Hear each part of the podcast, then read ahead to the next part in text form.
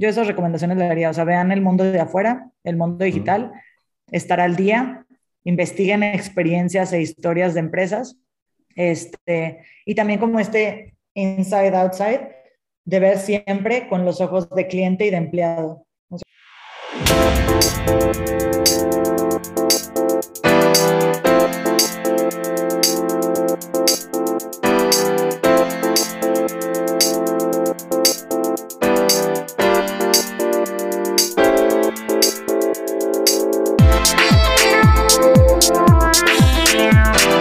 Bienvenidos a un episodio más de Reventándonos Podcast, un podcast en donde invitamos a personas que se están enfrentando a un cambio organizacional o bien nos están dando herramientas para reinventarnos hoy para el futuro. Pues hoy tenemos de invitada a Elisa Escamilla, aquí ya en corto en, Monterrey.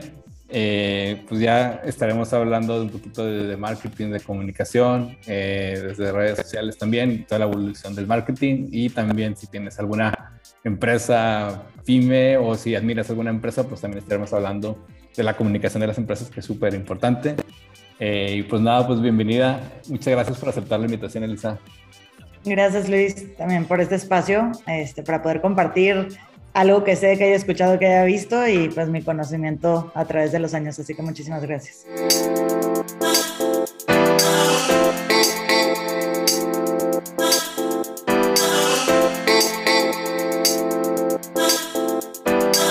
Para, digo, tenemos una tradición en Polymath en general de, de hacer un check-in para conectar con las personas y que también las personas que te escuchen eh, o te vean en este podcast, pues vean, ah, pues ya conozco un poquito más de Lisa. Y ahora dije, bueno, ¿por qué no le preguntamos? Eh, la verdad que no nos conocemos así tanto, tanto a nivel personal, pero bueno, también nos sirve. Pues, ¿cuáles son tus series favoritas y, y por qué? O si ves series o no ves series. o sea, como que si pasa algo chistoso con eso. Yo antes la verdad no había tele, pero series específicamente. Hay una que como que a través de los años he seguido y me gusta mucho, que es la de Grey's Anatomy. Creo que como que tiene un porqué. O sea, yo soy una persona como muy emocional, entonces siento que conecta demasiado con la parte emocional de mi lado. Este, se me hace que cuenta demasiadas historias y que independientemente del orden en el que la veas, o sea, si lo viste desde un inicio, va, una continuidad y todo, y te vas envolviendo en esa historia y te va contando toda una vida, ¿sabes? Pero también puedes ver los capítulos de forma independiente y te vas a quedar con un buen mensaje. Entonces, y digo, ya después, o sea, como durante esos años de ver esa serie, me tocó en una conferencia conocer a Shonda Rhimes, que es la escritora. O bueno, sí, escritora dictada, no sé. Pero buenísima. O sea, y me encantó cómo ella analizaba la forma en que hace las series, de que cómo no deja que cierto contenido le influya, cómo ella no veía otro tipo de este contenido para que no. O sea, tiene todo un porqué, sus guiones y todo. Entonces, como que ya le di un, un, un enfoque más padre a esta serie.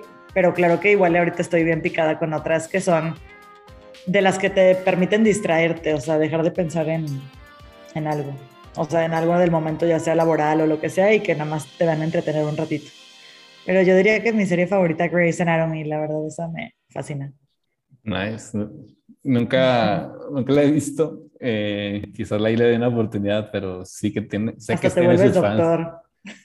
Te vuelves doctor experto en, medicina. Nice. Pues, Está interesante. Fíjate que mi hermana una de mis hermanas es médico y él dice que en parte le debe a su vocación a Doctor House. Entonces, o sea, pues dije, wow, pues yo, yo, soy muy geek y muy nerd, entonces me gustaba mucho, me gusta mucho, eh, ¿cómo se llama? De, de, The Crown, me, me gusta muchísimo. Ajá. Eh, sé que en su momento era que más Como más de historia. Ajá. O sea, te gusta más como las historias. Sí, cosas que hayan pasado, o sea, cosas o que puedan suceder, ¿no? Porque a veces los fantasías me gustan mucho y esto no va a pasar. Entonces, ¿qué chiste tiene, no? me gusta mucho Digo, hay unas, ahorita que dijiste eso, o sea, me acuerdo porque hay una que estoy picada, así que en las noches me pongo a ver a ratito, que era la de Unidentified Objects, así de que de UFO, que es de cómo el gobierno en diferentes países del mundo, de que ha estado como ocultando ciertas partes desde 1900 y te lleva hacia la historia y el momento y los testigos, o sea, ese tipo de cosas que intrigan, que te hacen pensar otra cosa, te distrae, uff, o sea, también me gusta mucho. Pero son como temporales, ¿sabes? O sea, duran un periodo pequeño y ya se te va a olvidar o te quedas con cierta información que quizás sí te va a ayudar para después. Creo que es un poquito parecido a la de Lupin, me gusta mucho también.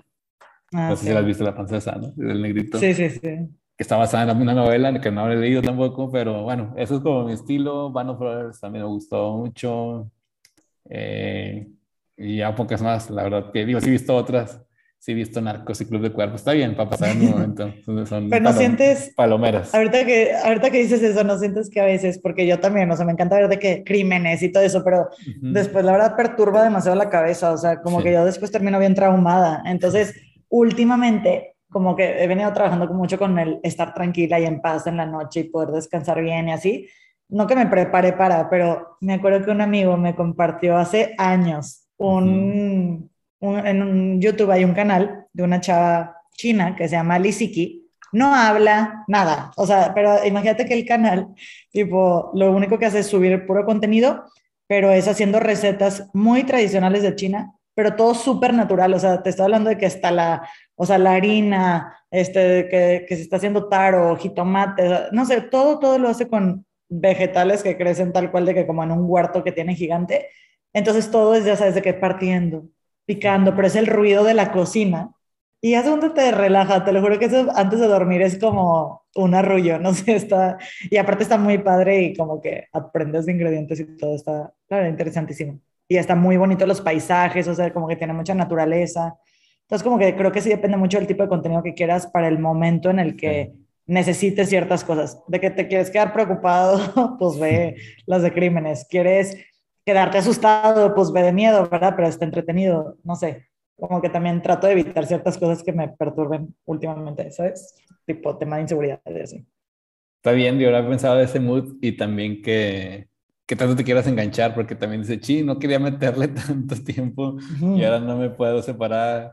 Eh, obviamente sí se puede, pero también te quedas como... Sí, no, si te picas, te picas. O sea, sí, sí, hasta que la caes. ¿eh? Entonces es eso, ¿no? Entonces sí, yo a veces digo, bueno, voy a procurar ver una, una temporada que no me quede clavar, puras películas, entonces ya se acaba y ya está, punto, bye. Eh, sí. voy a ver creo que es padre, creo que es padre como que le pongas propósito de por qué la quieres ver, de que me quiero divertir y desconectar, punto. O es algo del futuro, me quiero, quiero aprender del futuro, o algo histórico, quiero aprender de historia. O sea, creo que mientras tengo un propósito de por qué y a todos se le puede poner, está interesante, sea lo que sea, ¿sabes? Eso. Sí, eso, se aprende Pues eso es buen tip, pues para que nos escuchen, pues que vean ese tip de Lisa y creo que les va a ayudar justo para disfrutar este, con el mood, eh, saber lo que estamos haciendo. Y, la verdad, digo rapidísimo, perdón la interrupción, pero también algo padre de las series es que te transportan, sea en momentos o en espacios distintos. Entonces creo que a veces absorbemos micro trocitos de información que quizás si en el momento no nos va a servir de nada, nos quedamos de que, ay, qué padre serie, ¿sabes? Pero quizás ya estás recopilando información que en un futuro para algo más vas a conectar. O sea, estás creando una campaña o cualquier cosa, lo vas a asociar, por ejemplo, con el, oye, bien Emily in Paris, que sacaban los colchones en medio de la no sé qué y hacían esta cosa. Oye, que hicieron esta campaña y te traes ideas que quizás sí son creativas, inventadas, que no suceden, ¿sabes? Pero que vas a conectar con algo que en el presente te sea útil para un tema de marketing o de lo que sea de las marcas. Está genial. Mira, para otro podcast, pero sí, o sea, y ves desde las, las cosas que, ¿cómo le llaman esto? Como que te quieren implantar. Eh, a veces soy esta idea que surgió ahí, o incluso también para futuros, en muchas ya se hablaba de esto, ¿no? Como Star Trek en su tiempo, eh, claro. Volver al futuro, y lo usan como inspiración. Dije, bueno, aunque todavía no ha sucedido, esa, ese futuro podría pasar, ¿no? O sea, ya se vio, ya está ahí en la cabeza, en la imaginación que ahí, o sea, si te clavas, si te clavas a entender como que quiénes son las personas que están atrás de esas historias, son unos genios, o sea, todo lo que es de futurista, todo lo que es de, eh, no sé, los pica piedra y ese tipo de historia, o no sé, de Supersonics, o, o sea, vete atrás y lee cómo se inspira esa persona, qué ha hecho, o sea, lee las trayectorias y entonces si dices de que, wow, ya le pones este, un sentido diferente a, o sea, no, no, siempre me clavo en hacer eso, ¿verdad? Pero con series así históricamente, creo que lo aprendí cuando escuché la de Shonda Rhimes, que es la de esta serie How to Get Away with Murder, este, otra que era como del gobierno, no sé, pero está padre ver su background, ¿sabes? De quién lo crea. Nice, pues qué buen chiquín. ya ven para que lo utilice. Puede y de que se acabó la hora. Exacto, inspirar muchas pláticas y ya nos fuimos al check-in. Muchas gracias por escucharnos. no, pero eh, se fijan, también le pueden hacer un zoom in ahí y que luego nos compartan qué series ven y demás. Entonces, Pues genial. Pues nos gustaría, digo, pues saber, obviamente ya podemos eh, inferir un poquito de lo que, de lo que te dedicas, pero cómo ha ido tu, tu carrera, cómo es que te dedicas a lo que te dedicas hoy en día, cómo es que has llegado a donde estás ahora. Creo, o sea, ahí te va. Creo que ha sido una recopilación de cosas muy diversas. O sea, mm. yo estudié administración de empresas y un minor de emprendimiento. Cualquier persona que no me conoce puede decir, estudiaste marketing, estudiaste comunicación y nada que ver, ¿sabes? Pero creo que hoy en día me, me enfoco en eso en las empresas, pero creo que fue parte del, o sea, mi trayectoria profesional, creo que fue mucho de empezar, y sigue siendo, ¿verdad? Pero probar todo lo que se me antoje y tratar de aprender todo lo que pueda en el espacio o plataforma que sea mi momento presente. Entonces, para mí cualquier empresa se vuelve una plataforma de aprendizaje, cualquier momento u oportunidad se vuelve también un, un, espacio relevante para la trayectoria.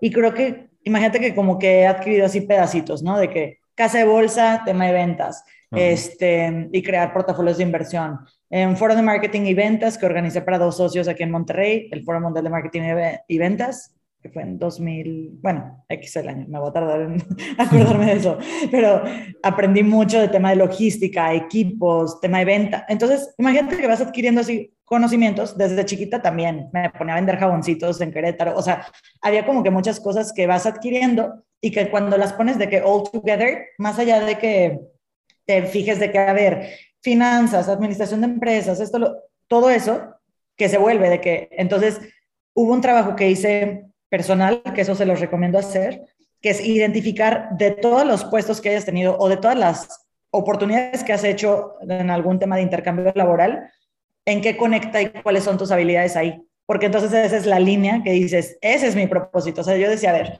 ¿qué fue lo que más disfruté en todos esos lados? No sé, ayudar a las personas. De verdad, para mí, ayudar a la gente me así ahorita, o sea, me levanta y me pone demasiada energía.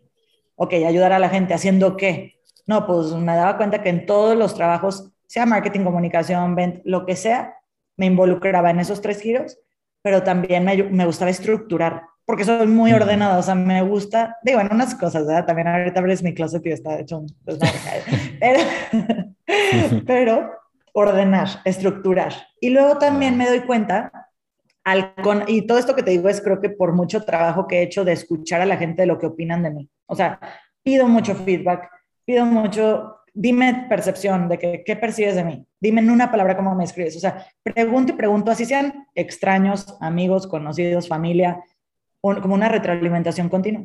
Entonces, cuando está toda esta bola de información, la mayoría me dicen, Elisa, tú eres muy buena como rápido, así, estructurando una frase o diciendo esa parte de comunicación de forma muy sencilla.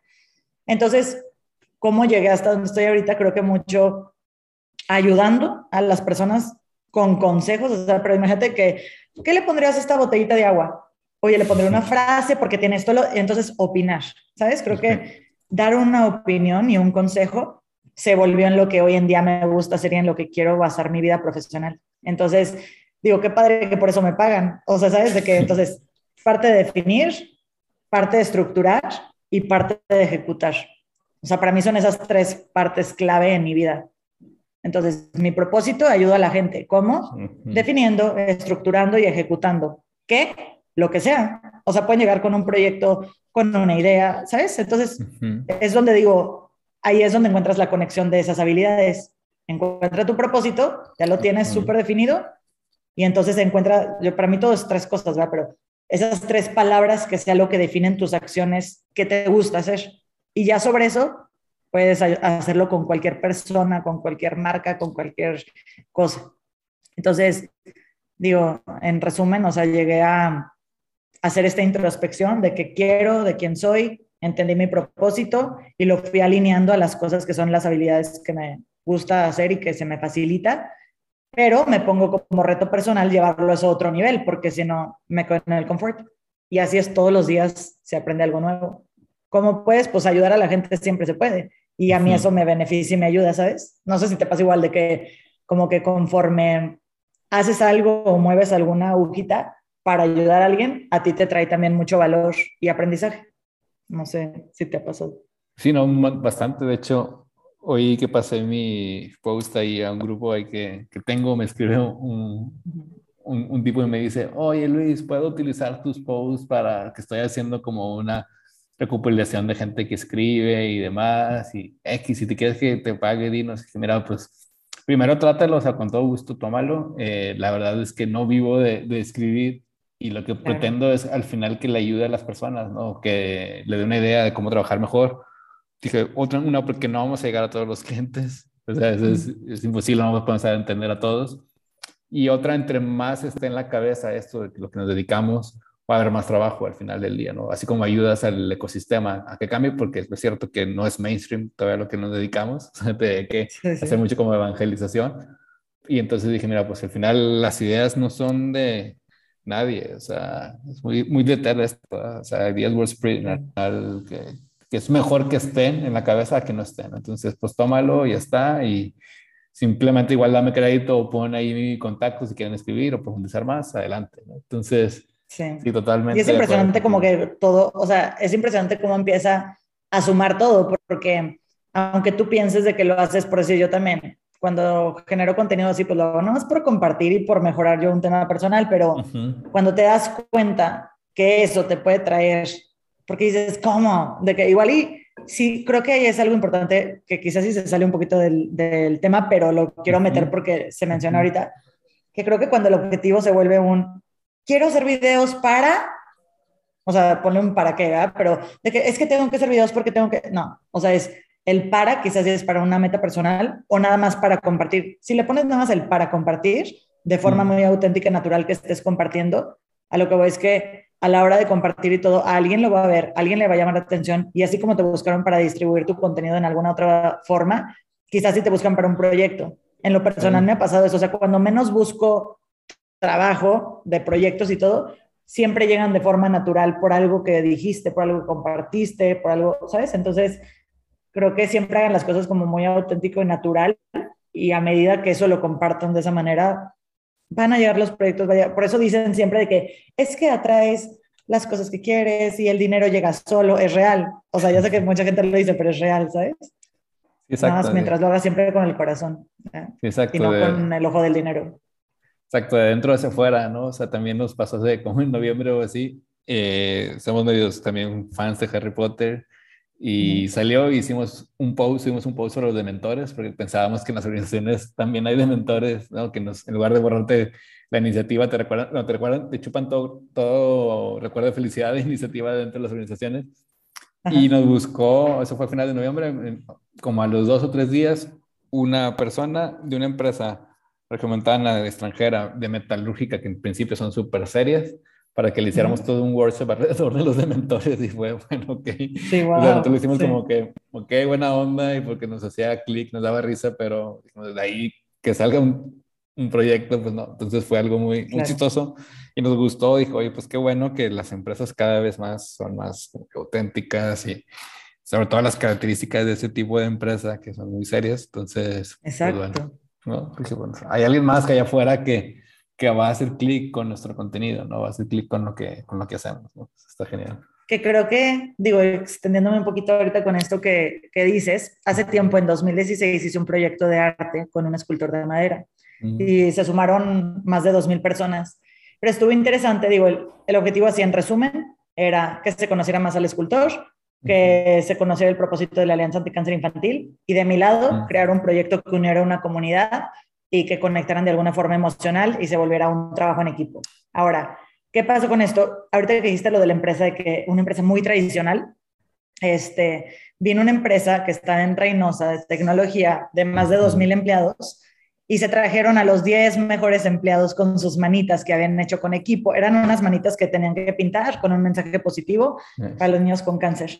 Pero imagínate que seleccionaron, o sea, te estoy hablando que es una empresa de tecnología, 2.000 y pico empleados, la mayoría hombres. ¿Te imaginas que como que dices de que cómo se van a poner a pintar manitas, ¿sabes? Pero el área de cultura organizacional o su área de RH eh. decidió seleccionar a 10 de los mejores empleados que, ¿sabes? De esa empresa, darles la oportunidad de hacer esta manita. O sea, yo nunca, yo no había pensado hacerlo como un proyecto para empresas, ¿sabes? Pero se me hizo bonito que alguien con una creatividad distinta, dijo, este proyecto de arte que sume, los quiero involucrar, que vayan a Monterrey. Entonces, como que a veces va a existir esa, yo les llamo estrellita, ¿no? Pero esa persona dentro de la organización que quizás es esa persona creativa que va a permitir desarrollar algo diferente en empresas tradicionales. Entonces, siempre es bueno estar, uno, si tú eres esa persona estrellita en una empresa, opina, di tus comentarios, o sea, nunca te lleves por sí mismo el no ya de calle, o sea, no me importa cómo sí, ¿sabes? Y las cosas suceden. Y lo otro, si eres un director de una empresa o el dueño de una empresa, observa quién de tus empleados tiene como esa estrellita ahí y que te va a ayudar a pues, llevar a la empresa de una forma tradicional a algo más disruptivo. Siempre necesitas de ese tipo de personas adentro, ¿sabes? Nada más no es fácil encontrarlos. y, y, creo que, digo, como viendo en ese sentido, eh, creo que, que, ¿cómo puedes? O sea, creo, y, creo que tú lo haces muy bien. Eh, al final creo que esta fue como que esta transparencia, esta comunicación, esta como que naturalidad, por ejemplo, de esta empresa o de tu empresa que nos cuentas.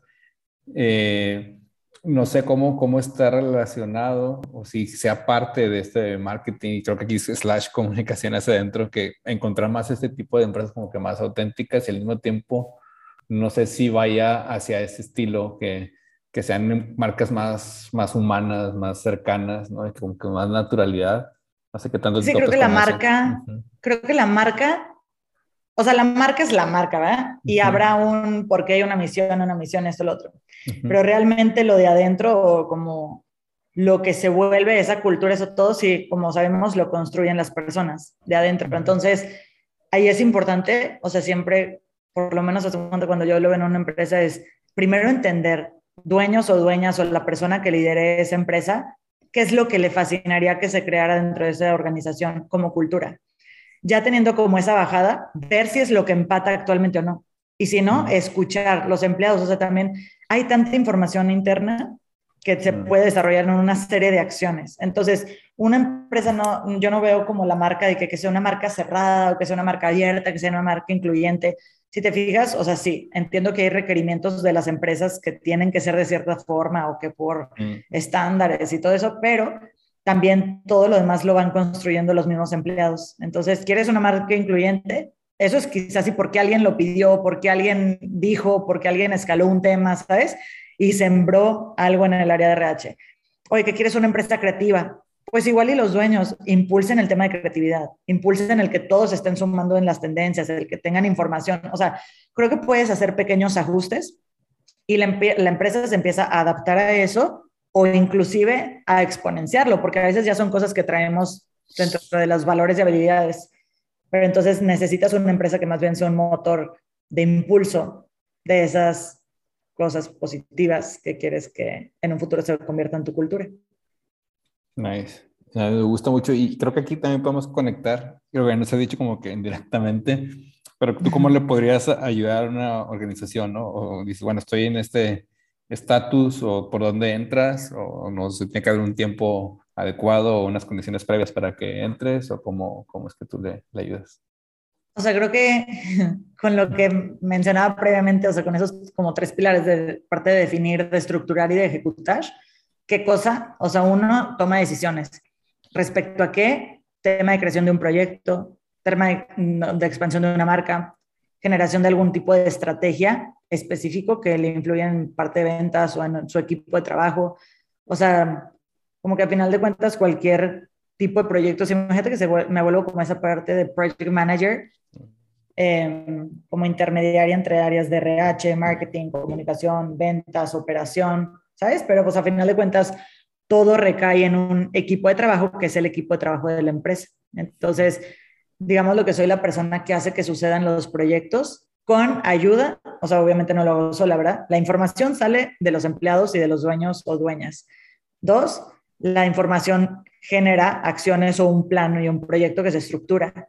Y ya teniendo ese plan y ese proyecto, tiene sí o sí que haber un seguimiento en la ejecución. Entonces, la ejecución me apoyo mucho con los equipos de trabajo que ellos tienen. Pero lo padre es que como se involucran desde el principio, pues hay mayor ownership.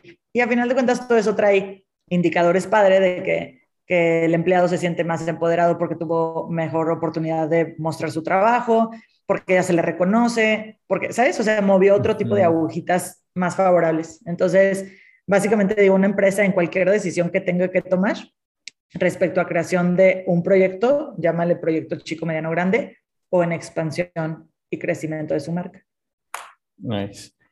Sí, creo que justo eh, si hace, se hace falta un, montón porque, digo, no sé, y esto creo que algo nos puede dar, y le, vamos a seguramente invitar a poner ahí tus datos de, en Instagram para que te sigan, pero hace poquito ponías también este ejemplo de, de Sara, ¿no? Digo, a mí me encanta, es otro tema ahí de diseño organizacional y cómo, y cómo hacen innovación dentro y el, ownership que dan a sus empleados, que es algo muy bonito y que también les invitamos a, que sigan. A, hay varios videos, a ver si los ponemos en el link también, al respecto que hablan de la forma responsiva de, de actuar.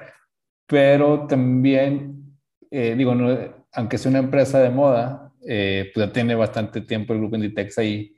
Eh, y, su forma de, venda, de vender, o sea, su, su forma, sus canales de, de, de, venta son bastante efectivos. No sé si, si una empresa eh, tradicional en medio de todo esto que, que hay, ¿no? De esas tendencias de pay now, eh, digo, buy now, eh, pay later, que cada vez vemos a más Amazon y, y todos estos delivery o Rappi y demás. ¿Cómo una empresa tradicional crees que se pueda adoptar y estar cercano y al cliente también y que digan, oye, pues eh, volteenme a ver o no sé cómo, cómo, cómo ver.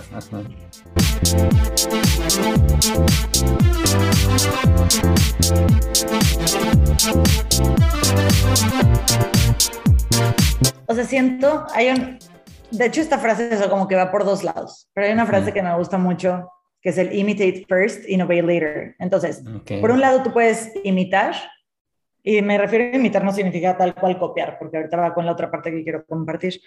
Pero el imitate first, o sea, sí va con esa parte de, ok, imita. ¿Cuáles son buenas prácticas de empresas en general que están hoy en día siendo pioneras en muchas cosas? Así como tienen pros, tienen contras y todo, ¿verdad? Pero imitate first, innovate later. O sea, primero creo que el tema de innovación puede ser un tema que le lleve a una empresa mucho tiempo. Entonces, a veces quieres ser la más creativa, hacerlo más disruptivo, esto, lo otro, y te va a llevar un proceso de creación muy lento, que quizás sí el mundo se te está acabando porque está semana tras semana avanzando muy rápido. Entonces, imitate first, innovate later. Empiezas con esa parte de buenas prácticas, replicar. Ahora, aquí hay algo importante. En esta parte de imitate, creo que muchas empresas y personas, inclusive, tratan de hacer todo lo que están haciendo todos los demás. Y ahí se me hace donde cae el error, porque realmente no tienes que hacer lo que están haciendo todos, porque ahí vas como borrego, sino no todo, e inclusive lo estaba hablando como en tema de estrategias de marketing, no todo lo mismo funciona para todos. No tienes que hacer lo que todos están haciendo. Hay gente que todavía un periódico le sigue siendo importantísimo para sus campañas de marketing.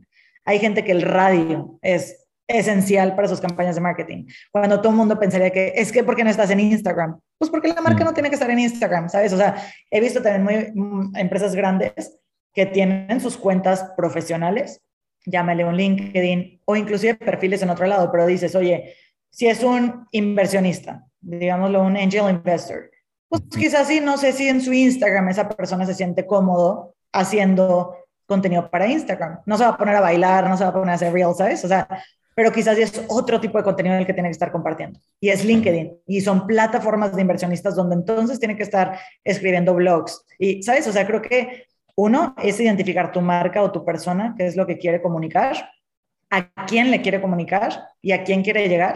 Y entonces ahora sí lo adaptas al tipo de contenido que funcione para ti. Entonces, en el Imitate First, Innovate Later, es que tal empresa está haciendo esto, hay que hacerlo, porque lo he escuchado así también en equipos tipo de marketing así pues sí, pero no aplica para nosotros. Entonces, este, aquí es donde entra esta parte de definir. Define qué quieres, a quién quieres llegar, cómo le que... Y creo que toda esta definición, siempre, si eres una empresa que ya tiene data histórica, pues todo esto histórico te va a ayudar a quién te escucha, quién te sigue, quién te compró, por qué te volvió a comprar, opiniones, reviews, o sea, todo eso te da información. Entonces, digo, igual y se salió un poquito, pero en la parte de Imitate First, Innovate Later, copia buenas prácticas, pero adáptalo a lo que tú necesites como empresa. ¿Qué le recomiendo a las empresas en esta parte así? Uno, estar con el ojo, o sea, con el ojo literal de que en la calle. O sea, mm. algo que a mí me pasó personalmente, me encerré mucho en COVID, pero amaba estar en la calle. Y para mí la calle es en dos sentidos. Hay calle digital y hay calle externa, ¿verdad? Entonces, Monterrey, salte de Monterrey, o sea, vaya, de Nuevo León, ¿verdad? Vete a donde quieras, pero aprende, ve negocios, ve comunicación, o sea, hay marcas a nivel nacional que te están comunicando en panorámicos, que están diciendo, o sea, desde que hay pantallas, hay centros comerciales, hay, o sea, empápate en la calle de la información que hay. Y la otra parte digital, que se me hace padre esa calle digital.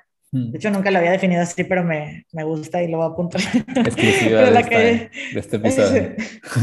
pero la calle digital es todo este tipo de contenido que hoy en día vemos que no por nada, pero quizás si de otra forma yo no lo hubiera visto en mi vida, ¿sabes? Entonces empiezo a ver y seguir cuentas e interactuar con cosas que son contenido que me ayuda a ver cosas que no tenía ni idea que existían. Entonces, ¿qué digo? O sea, aquí para las empresas tradicionales o ni siquiera tradicionales, cualquier empresa que hoy en día quiera ponerse al día, sus empleados o quien la, la persona que esté a cargo de esta estrategia déjenlo o déjenla y denle oportunidad de estar en la calle y darse el tiempo de aprender esta calle digital también, ¿no?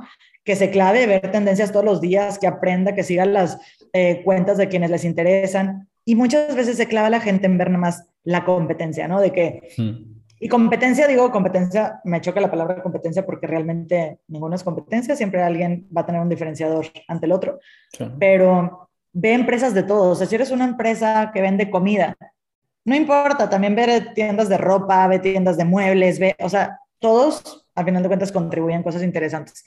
Ahora, otra cosa, o sea, para estar al día se me hace, este, identificar, es que bueno, todo recae en el tema de contenido, pero esta parte de experiencias, de mm. historias, de, pues todo lo digital, hay muchas cosas que van, yo no sé si vamos a extender un poquito más, más adelante eso, pero me estaba diciendo un amigo hace poquito, no sé si te has visto, pero me decía, Liz, es que quiero hacer las cosas diferente.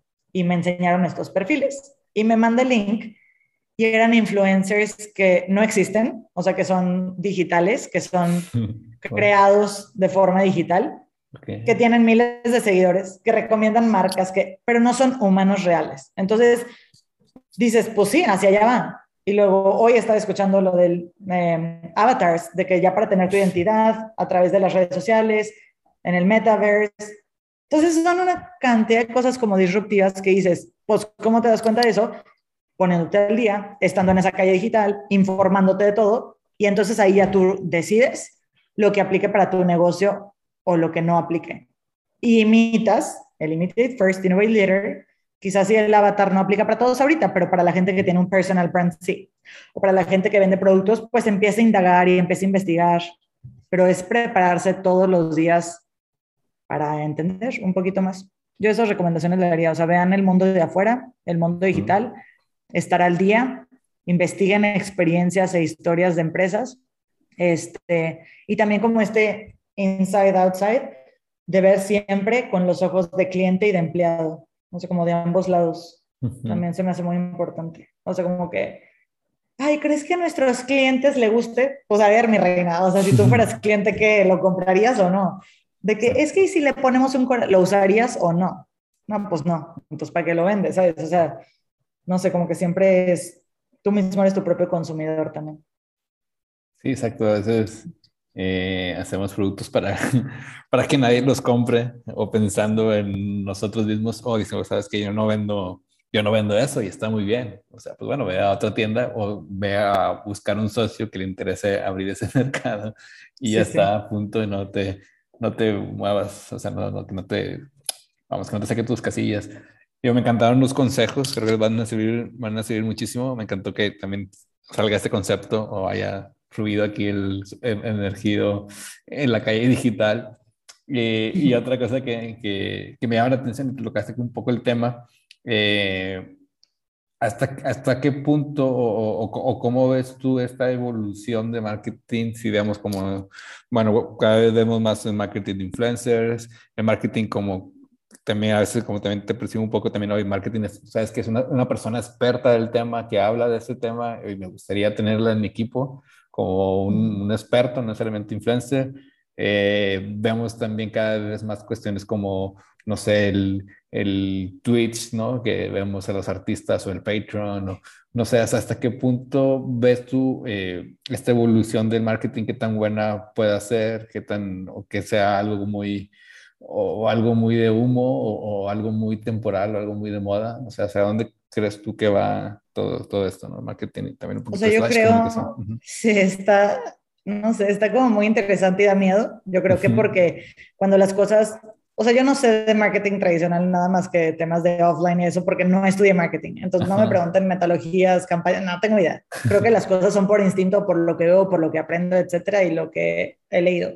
Sin embargo, hoy en día que me siento a ver temas, a donde hay un, hay un amigo que siempre pongo de referencia, pero está metidísimo con tema de marcas, con Facebook, con Instagram, ha dado talks lo seleccionan como de los principales así de generación de test para Instagram y todo. O sea, es un pionero así en el tema de NFTs, inteligencia artificial, todo esto. Entonces, cuando veo ese tipo de contenido, cuando me dice Lisa, me voy a sentar a explicarte el tiempo que quieras, y nos sentamos y tenemos una llamada de una hora para que me explique algo de lo que ni siquiera entiendo nada, digo, me estoy quedando atrás y así estamos muchísimos. Entonces, como que digo, es ese miedo, porque aunque digamos, no, aquí en México, de aquí en lo que llega, oye, pues está padrísimo irse adelantando e, e, ir entendiendo dónde se está poniendo el mundo. En tema de marketing, lo veo a cuenta con, y no sé si lo han visto, pero la parte de NFTs, ¿no? Que tampoco me quiero meter en ese tema porque no soy experta y conozco muy poco,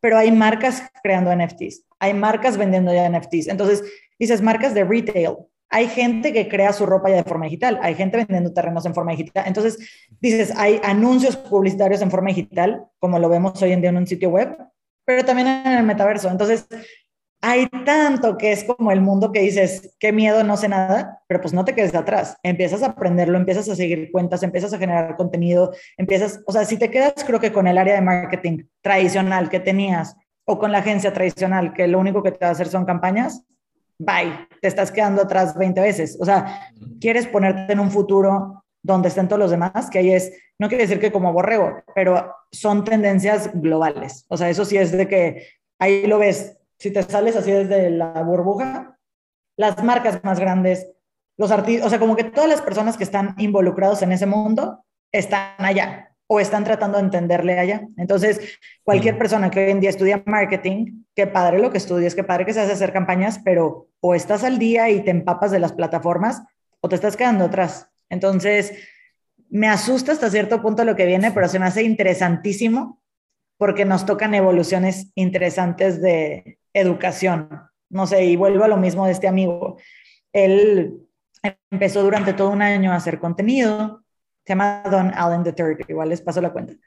Y síganlo porque su contenido es increíble y todos los días hace live streams y así. Pero imagínate que durante todo un año hacía sus lives y DreamWorks estuve viendo su contenido y lo mm. deciden contratar para las películas, para hacer cierto tipo de animación para las películas de DreamWorks. ¿Por qué? Porque en ese entonces, hace un par de años, ni siquiera la universidad enseñaba esos programas. O sea, es mucho de autoaprendizaje. Entonces, ¿a qué voy con esto? Creo que nuestro deber como, y no digo marketing o comunicación, como humanos, es, oye, no te quedes tipo atrás, aprende, pero autoaprendizaje. Hay tanto contenido que la gente ha subido, hay mucha gente desarrollando cosas, entonces se puede aprender tanto en línea que te puede ayudar a ir avanzando en un tema de marketing que quizás sin ni siquiera de haber cosas tan definidas de marketing o conceptos como era antes. Un libro de marketing, pues quizás sí va a haber cosas que te hablen de automation o de partes de, no sé, de otro tipo de conceptos,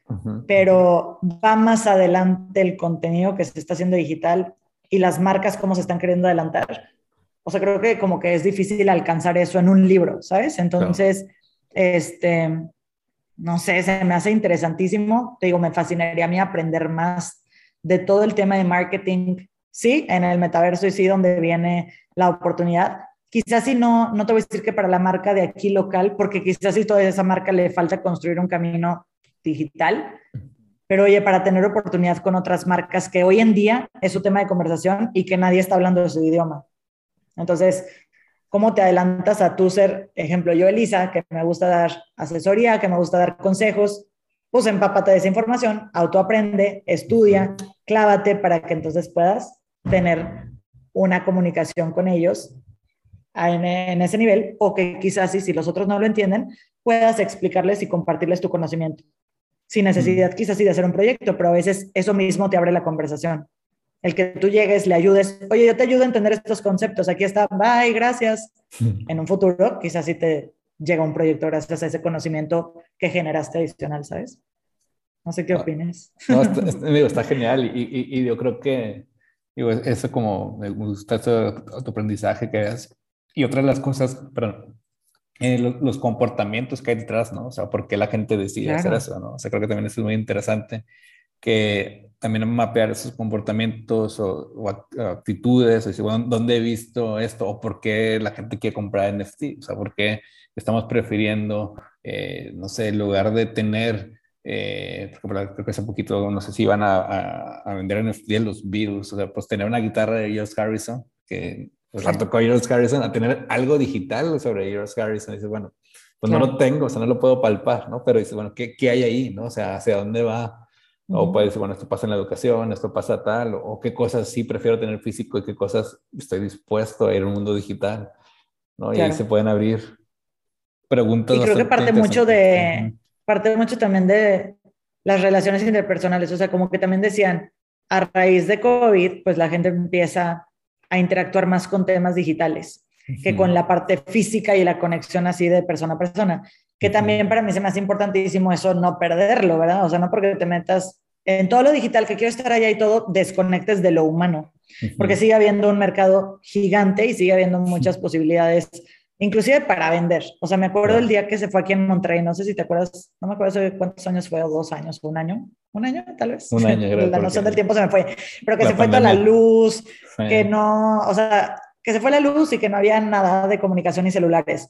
Recuerdo perfecto que yo estaba con unas amigas y me fui por una nieve caminando y estaba pura gente mayor, te puedo decir unos 70, 80 años, que salían de su casa sin saber ni qué pasaba, ni entendía por qué no están pegados en redes sociales. Y después eso me dio como mucha noción de pensar de que una vez, cuando estábamos en COVID estábamos todos encerrados. No todo el mundo ve redes sociales, quizás así de cierta generación, ¿no? O sea, ciertas generaciones no ven redes sociales porque no les tocó esa etapa, pero todavía pueden comprar, todavía les puedes vender. ¿De qué forma le llegas a esas personas? Pues con marketing tradicional, con flyers. O sea, me acuerdo mi abuelito en COVID compró una caja de herramientas por el paper, o sea, bueno, de los que te salen de los anuncios de televisión, ¿sabes? Entonces, no sé, como que hay empresas, vuelvo a lo que decía antes, hay empresas que el marketing tradicional o las estrategias, depende de a quién le estés hablando, van a seguir funcionando. No significa que se quede obsoleto. Por eso no puedes descuidar y el futuro es esto y voy a hacer esto. No, pero también está todo esto de pasado que sirve y te sigue convirtiendo y nada más es ir empezando a diversificar el tipo de estrategias que hagas como marca. Nice. Es verdad. Entonces, perdón, si lo pones así como en un... yo siempre soy 80-20, ¿verdad? Pero es un 80, lo sólido, lo seguro, y el 20 para experimentar y jugar, ¿sabes?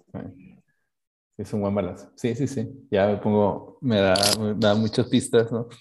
Y, y en ese sentido, digo, creo que poco a poco ir saliendo y como podemos ver, pues sí, eres muy, muy activa en tus redes. De hecho, pues pondremos tu, si así tú lo deseas, también tus, tus redes sociales para que te sigan los consejos. Eh, y creo que aquí hay, hay una cosa eh, bastante interesante, que es, bueno, cómo, pues ya hablamos de las empresas, cómo, cómo uno trata de comunicar a nivel, a nivel personal. O sea, al final del día dice, bueno, ¿cómo puedo hacer este balance entre mi vida personal o no quiero que todo el mundo sepa esto, o si quiero que todo el mundo sepa esto, o al mismo tiempo quiero sentirme más cercano a las personas? Eh, no sé cómo podemos llevar esta, esta, esta comunicación sin ser o sin caer en ser un producto meramente, ¿no? O sea, creo que ahí hay algo. ¿no? Es parte, creo que, en mi opinión, de decidir qué quieres compartir. ¿Qué pasa? O sea, a mí cuando me ha tocado asesorar a ciertas personas que son directores, que son, eh, pues, llegaron a tener puestos muy relevantes en México. Y de repente estas personas es, no, es que, y voy a compartir que mi comida y que estoy con mi familia. A ver, no, no, no. ¿Por qué tienes que hacer eso? O sea, tampoco tú decides qué compartir, tú decides dónde cruza esa línea de autenticidad. Puede ser muy auténtico y no mezclar para nada tu familia, no mostrar nada, esa parte como íntima de tu vida. Entonces, también ahí voy con el Limited First Innovator en el lado como retroactivo, no tienes siempre que imitar lo que hacen los demás. Es con el contenido que te sientas cómodo. ¿Qué es lo padrísimo ahorita del mundo? O sea, sea como marca o como empresa o más bien en tu tema de personal brand, que hay tantas opciones de generación de contenido que si quieres, oye, Lisa, es que yo me siento muy cómodo hablando con audio, pero no me gusta que me vean, me incomoda mi persona, no me gusta, no tengo tanta seguridad, mm. me pongo nervioso, no pasa nada, para ti quizás 10 o redacta o haz un podcast.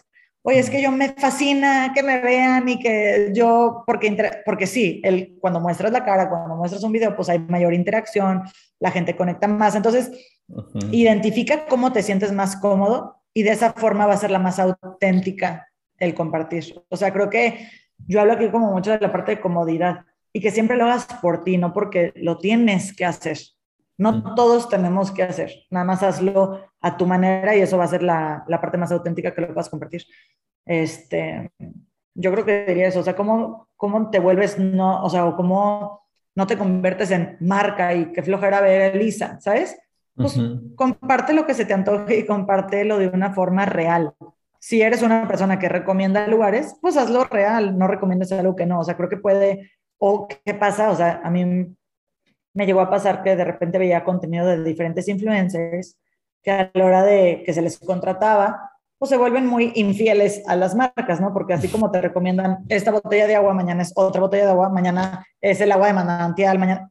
Y diario son botellas diferentes. Entonces, busca esa lealtad con las marcas, si es un tema de recomendación, seas tú quien recomienda o sea alguien que contratas para recomendación, que haya lealtad con esa marca, que haya autenticidad, que haya...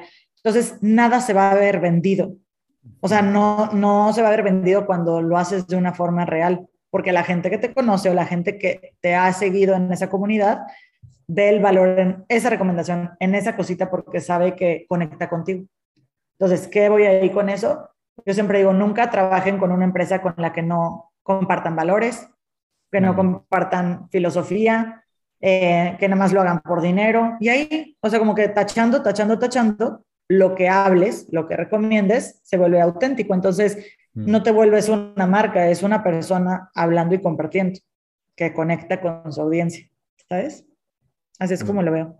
Nice. No, es muy buena, muy buena, así, porque Sí, este mundo a veces que, que ya está, eh, digo, no soy en contra del digital, me encanta, ¿verdad? También, y probablemente no tendríamos esta conversación. Bueno, sí nos conocimos antes en WeWork, pero probablemente no habíamos tenido como otra vez como que reconectar sin las redes, ¿no? Entonces, eh, al final ayuda muchísimo, pero claro, uno tiene que, que tener muy claro esto que, que nos, has, nos has dicho, ¿no?